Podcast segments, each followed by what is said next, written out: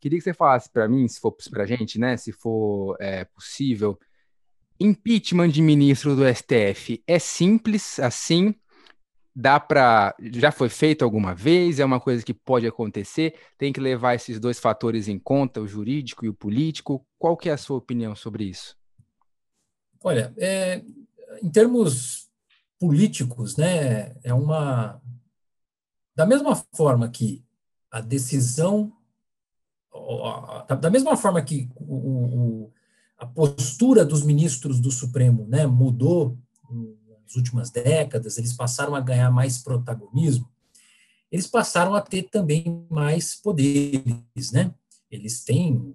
É, antigamente era muito difícil você ver inquéritos sendo abertos por, por ministros do Supremo. É, você não via as coisas é, desde o, acho que o mensalão ele, ele, ele, ele, é um marco nesse sentido, né? Quando as questões criminais de fato é, é, envolvendo o crime do colarinho branco, crimes políticos, né, chegaram ao Supremo Tribunal Federal.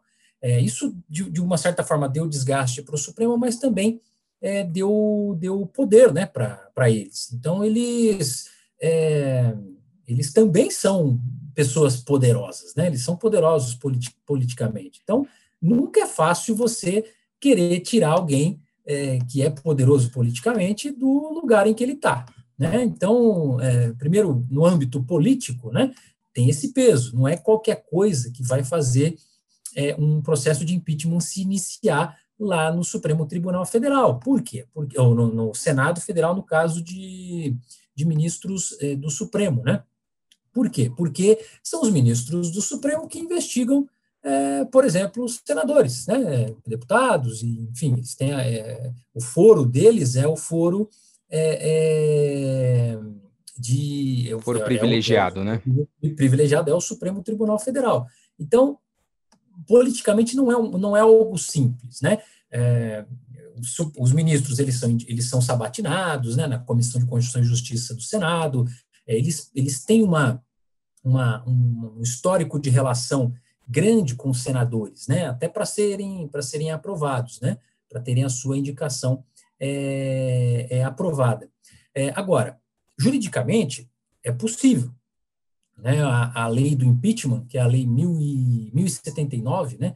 É a lei que, que regulamenta as regras de impeachment. É, traz lá os crimes de, de responsabilidade dos ministros do Supremo Tribunal Federal. Então, eles, eles também respondem, né, nos termos da lei, é, e também podem ser alvo de, de processo de impeachment, pensando aqui apenas em termos é, jurídicos. Né? Eles é, têm os crimes de responsabilidade que eles respondem também, assim como tem os ministros de Estado, presidente. Então, é, por exemplo, se ele é, é, proferir um julgamento no, quando ele é suspeito, vai, é um, é um dos é um dos itens lá do, do, do artigo 39 da, da lei da lei do impeachment que, que diz lá que esse é um é um crime pode ser um crime de responsabilidade.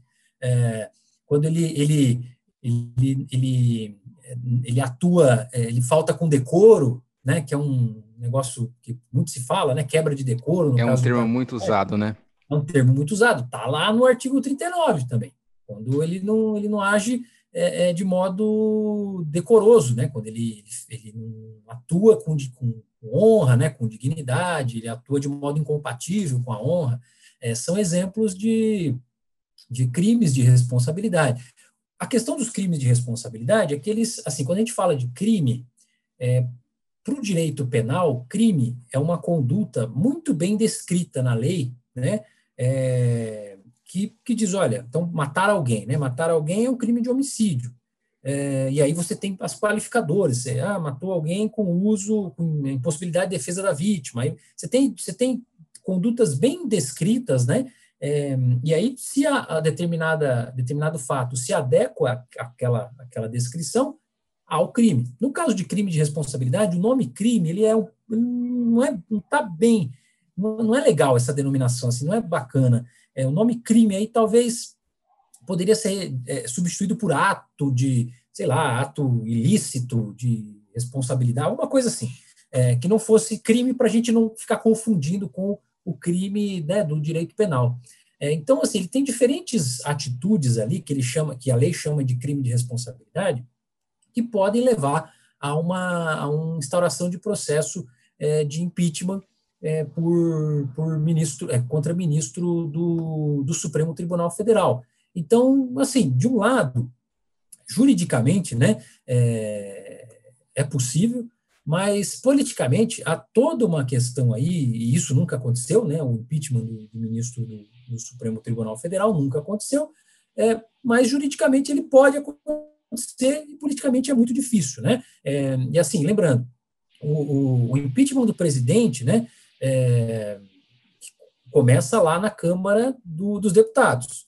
O caso de ministro do Supremo, é, impeachment de ministro do Supremo, a denúncia é feita pelo Senado Federal. Né? Assim, qualquer pessoa pode apresentar lá um documento, lá uma denúncia contra um ministro do Supremo Tribunal, e aí o, o, o Senado analisa aquela denúncia e aí aceita ou não. Então, assim, tudo começa com o Senado, no caso de ministro do Supremo. É, e e o Senado ele tem essa relação próxima com os ministros do Supremo, porque os ministros do Supremo, quando foram indicados, passaram por sabatina, né, no, no Senado Federal. Então, é, é, é, é, mais ou menos é esse esse o cenário, né? É, o que, que a gente tem visto, né? Os pedidos de, de, de impeachment de ministro do Supremo é, são estão sendo usados como forma de, de pressão e tal. Uh, até o, o, presidente, naquela conversa com o Cajuru, né, com o senador Cajuru, fala da. Ah, tem que entrar com o pedido lá de impeachment. Vamos ver se, vamos ver se o Supremo vai aceitar o pedido de impeachment. O, o Supremo nada não tem, que, a ver. não tem que aceitar nada, não faz o menor sentido isso. Né? É, é o Senado, é um processo político-jurídico, primeiro político, né? É, mas também jurídico. É, então, é o Senado quem analisa a denúncia. É, não tem nada a ver é, uma coisa com a outra. Né? É, e outra, o que, o, que, o que está se discutindo no Supremo em relação a pedidos de impeachment? Ah, você pode apresentar 200, 300 pedidos de impeachment ao presidente da Câmara dos Deputados, impeachment de presidente da República. Né? Ah, ele, de fato, não é obrigado a, a, a, a aceitar o pedido, a instaurar o procedimento. Ele não é obrigado. Ah, Agora, o que, o que se pede, né, o que está se pedindo é que, assim, que ele analise os pedidos, que ele diga né, se, se vai instaurar, se não vai. Ele pode dizer, não instauro aqui porque não vejo. É, não, não vejo, tem base, não vejo motivo. Não base, enfim, exato. É, é, pode fazer isso. O que está se pedindo lá é que ele analise, aí o Supremo que, que fica. Ele, aí ele vai dizer se o, se o, o presidente da Câmara é obrigado a analisar, é, a dar alguma resposta para quem entrou com o pedido, né? É, ou não. Ou seja, uma lógica completamente diferente, né? Do, impeachment de ministro supremo, impeachment do presidente, eles são diferentes e o, e o Supremo Tribunal Federal não vai instaurar impeachment contra ninguém, né? É, então, é, o que a gente tem visto aí é, é, falta de informação em relação a esse tipo de, de, coisa, né? Uma coisa não tem nada a ver com a outra, é, mas que é, essa conversa de impeachment de ministro supremo ela está sendo vista é, é como um, um, uma forma de, é, é, de, de, um contragolpe né, contra, a, a, contra aquilo que está contra aquilo que o, que o presidente da República vem sofrendo lá no, no, no Supremo Tribunal Federal, né, justo ou injustamente. Eu tenho outras perguntas para te fazer, espero que você volte em outras ocasiões, mas eu quero fechar essa nossa conversa sobre o judiciário na pandemia com uma questão. Os especialistas estão achando, eles vêm dizendo, repetindo, que o SUS vai ter que, vai receber no futuro, no pós-pandemia, uma série de pessoas com sequelas. Vão ter que se tratar no SUS, vão ter que dar conta da saúde dessas pessoas. Você considera que o judiciário também pode receber uma avalanche de, de ações, de pedidos de indenização, de pedidos de pagamento de, de saúde, ações de litígio contra o trabalho? Você acha que pode existir um paralelo aí? Sim, eu acho que pode. Há esse risco, é um risco que. É, eu não sou especialista em direito é, da saúde, né? Mas há um risco, de fato, é, um risco político, inclusive, né?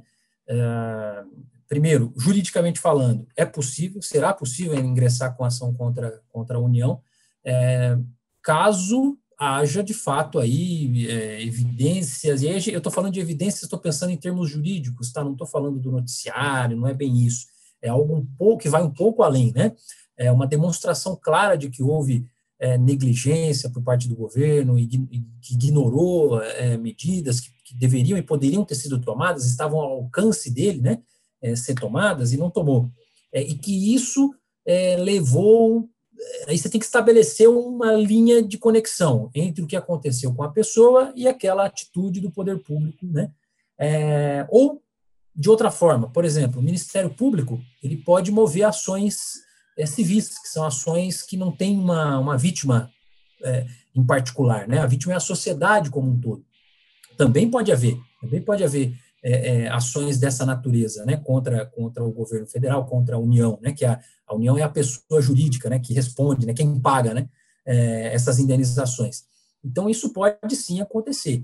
Politicamente já está sendo analisado, pode inclusive derivar para uma, uma questão penal, né, é, um, dos, uma, uma um dos fatores que, lev, que, que levou o governo, o presidente, a tirar o, o ex-ministro Pazuello do Ministério da Saúde foi o risco até de que ele poderia ser processado criminalmente, né, é, é, estando como ministro da Saúde, em razão da, da, dos erros que cometeu na, na, na condução da, das medidas contra a pandemia, principalmente no Amazonas, né, em relação ao Amazonas, e ao, ao tirá-lo do Ministério da Saúde, já providenciou uma secretaria específica para ele, com status de ministério, para que ele não perca o foro. Então, há toda uma preocupação em termos jurídicos, de que possa haver ações civis, tanto das pessoas né, físicas que podem ingressar contra a União, quanto do Ministério Público, que aí vai defender a sociedade como um todo. E as questões penais também que podem, que podem vir a aparecer. A gente tem que lembrar que tem a CPI da Covid começando, as pessoas vão ser chamadas para depor, né, para prestarem, é, algumas para falarem como testemunhas, é, esclarecer, como, como sendo é, unicamente para esclarecer, outras como sendo depoentes mesmo, né, é, com risco de, de, responderem né, judicialmente pelos seus atos. Então, há um, politicamente falando, há todo um, uma expectativa para o que vai acontecer, o que, vão, o que vai chegar de, de elementos né, né, dessa investigação que vai ser feita pela CPI da Covid. Então, eu vou citar um exemplo aqui. De repente se descobre lá que, poxa, era para ter chegado no dia é, é, 13 é, de, de, de, novembro de 2020 um carregamento de, é, de oxigênio para Manaus. É, e aquele carregamento iria para o hospital tal. E por algum erro ali do, do Ministério da Saúde, alguma desídia atrasou, o avião que era para ir para Amazonas foi para Amapá, é, e esse carregamento não chegou. E aí alguém morreu, porque faltou oxigênio. Ou muitas pessoas morreram naquele dia, né? O carregamento chegou com um dia de atraso a pessoa, o parente da vítima pode entrar com uma, uma ação. Eu, eu, eu, vejo essa possibilidade sim acontecendo. É, é, só a coisa ficar mais bem descrita, mais esclarecida, né? CPI da Covid, foro privilegiado, prisão em segunda instância, a gente tem muito assunto para os próximos episódios, viu, Hugo? Pra...